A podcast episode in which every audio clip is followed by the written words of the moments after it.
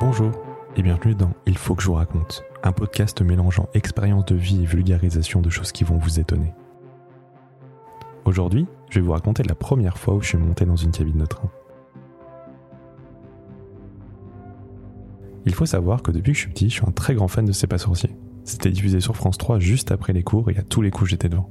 Ça a bercé mon enfance et malheureusement pour mes parents, étant très curieux, je leur posais mille questions après chaque épisode. Et parmi mes épisodes favoris, on retrouve ceux qui impliquent de grosses machines. Les avions, les fusées, les trains. Ma mère et ma tante m'ont raconté aussi que je leur demandais d'aller dans les gares uniquement pour voir les trains sans les prendre. Ce qui est très bizarre pour un enfant de je sais pas quel âge, mais c'est un peu bizarre. Quand j'étais enfant aussi, mon papa travaillait beaucoup à Paris. Il partait tôt le matin le lundi et il revenait tard le soir le vendredi. Mais certaines fois, j'avais de la chance parce que ma mère disait qu'on allait le chercher à la gare et à chaque fois, j'étais très content. D'une part, revoir mon père, quand même important, et aussi surtout parce qu'on allait voir ces merveilleuses machines que sont les TGV. On commençait par l'apercevoir dans le virage, une rame simple ou une rame double si on avait de la chance, et elle s'approchait de plus en plus de nous avec un bruit assourdissant. Je me souviens, je mettais les mains sur mes oreilles pour me protéger du bruit. Vous devez vous poser la question légitimement si j'ai fait un métier dans les trains pour vous parler de tout ça. Euh, la réponse est non. J'ai bien bien d'autres passions, mais on en reparlera dans d'autres épisodes. Et alors, qu'est-ce qui reste de cette passion aujourd'hui? Elle est toujours là. Si j'ai l'occasion et j'avais un temps infini, j'irai dans les gares pour voir les trains. Et à la différence même, aujourd'hui, je peux même les prendre. Jusqu'au jour où j'ai une amie que j'ai rencontrée à l'université qui m'a dit qu'elle était en train d'apprendre à être conductrice de train. Et là, ça a fait renaître toute ma passion. Je suis allé chez elle il y a quelques semaines et elle m'a proposé, sans savoir que c'était l'un de mes rêves, de l'accompagner elle en cabine pour un court trajet d'une trentaine de minutes. Nous sommes donc le vendredi 27 janvier 2022 et je suis en train d'arriver dans une gare TER quelque part en France. En arrivant sur le quai, j'entends le fameux jingle de la SNCF. Cette voix, après le jingle, vous la reconnaissez tous. Il s'agit de la voix de Simone Hero. Castée en 1981 par SNCF, elle a été choisie pour la fréquence de sa voix pour qu'elle soit bien audible dans les gares lors des annonces. Son travail est un peu particulier car elle enregistre des mots avec des intonations différentes et c'est ensuite le logiciel dans les gares qui va permettre de faire des annonces différentes. Enfin bon, j'ai 10 minutes d'avance sur le quai pour pas louper ce moment. J'ai mon casque avec le dernier single de Kavinsky sur les oreilles. Chaque passager est là pour se faire transporter pour une raison ou pour une autre. Et le panneau indique que le train va arriver à l'heure. On entend les rails qui vibrent, il arrive. Je vois les feux du train au loin qui s'approchent. Au moment d'arriver devant moi, mon ami me fait signe du poste de conduite et je souris bêtement. Je rentre par la porte la plus avancée avant de monter les escaliers où la porte de la cabine a été ouverte. Et je rentre à l'intérieur je la referme aussitôt pour vite profiter du moment. Devant moi, un poste de pilotage, des écrans, des jauges, des interrupteurs. J'ai tellement de questions. Pendant que derrière moi vrombissent des machines de transformation électrique décorées de lumière de contrôle. C'est Noël dans ma tête, j'y crois pas. Mon ami me salue et m'invite à enlever mon manteau et de me poser sur un strapontin, à côté de la fameuse petite valise que tous les conducteurs de train ont. J'essaie de reprendre mes esprits. Mon esprit technique veut tout comprendre à ce qui se passe. À quoi sert telle manette? Que veut dire cet écran? Quel est cet indicateur? Devant la conductrice, d'ailleurs on dit chef de traction, d'un petit bébé de 300 tonnes en l'occurrence, on y retrouve une tablette, iPad pour ne pas le citer. Dessus, il y a toutes les informations en direct sur le parcours du train. On peut y lire la vitesse à laquelle le train doit rouler pour arriver à l'heure, la prochaine gare, les heures d'arrivée. Elle est toujours connectée à Internet via une carte SIM. Elle envoie sa position en temps réel au centre de contrôle, et c'est grâce à ces données qu'il existe des cartes de la position de chaque train en direct sur Internet. C'est drôle d'ailleurs, car dans les anciennes rames comme celle-ci, on voit les traces d'usure quand tous les documents étaient encore sur papier et que la tablette était en bois. Autour de la tablette, il y a des manettes. Il y en a pour l'accélération, d'autres pour le freinage, et l'accélérateur ou levier de puissance ici donne de la puissance au moteur, comme vous pouvez vous en douter, comme dans une voiture. Mais en vrai, c'est pas vraiment comme dans une voiture en temps normal, quand vous lâchez l'accélérateur, vous ralentissez.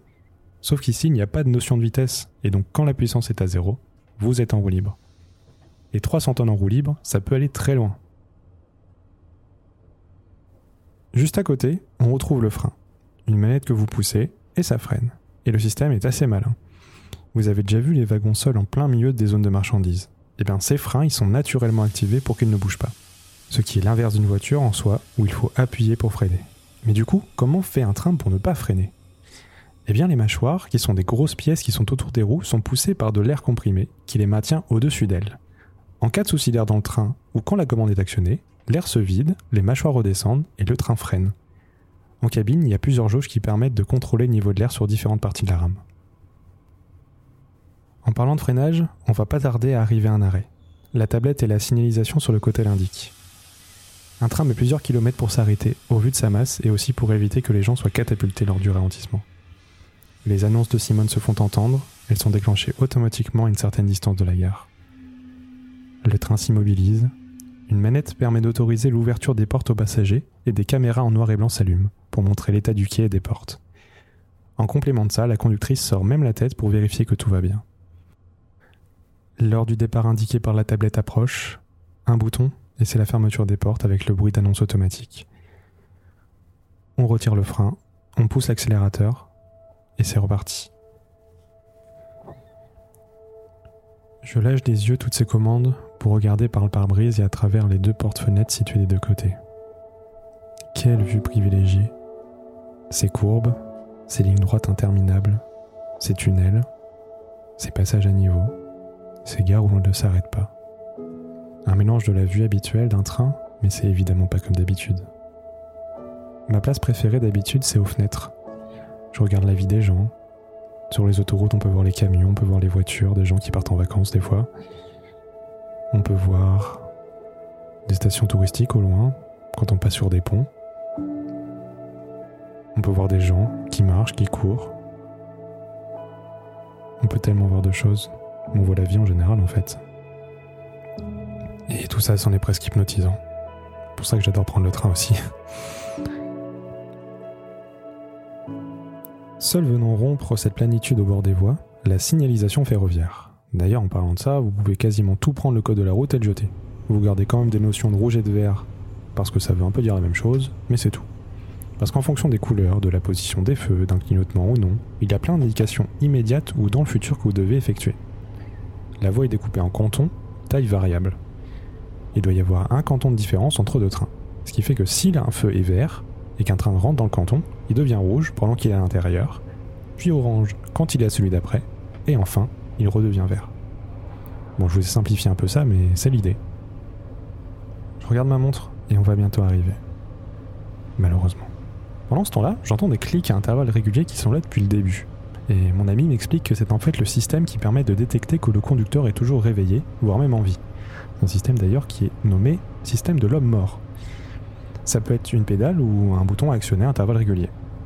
Si le conducteur ne fait pas d'action sur cette veille, un bruit retentit dans la cabine. Et c'est un bruit qui réveille, pour l'avoir expérimenté.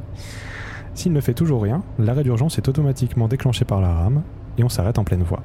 Vaut mieux éviter que ça arrive d'ailleurs. Ça va être l'heure de descendre, on arrive en gare. Je remercie un millier de fois la conductrice pour, euh, pour m'avoir fait vivre cette expérience unique. Elle écoutera sûrement ce podcast, alors je la remercie encore mille fois ici. C'était une première expérience. J'espère qu'elle vous a plu. N'hésitez pas à revenir vers moi pour me donner des avis constructifs, euh, même si vous avez des sujets en particulier. Je sais pas du tout de quoi on parlera la prochaine fois, si même il y aura une prochaine fois. En tout cas, merci de m'avoir écouté. Je vous souhaite une bonne soirée ou une bonne journée. Et on se retrouve bientôt. Au revoir.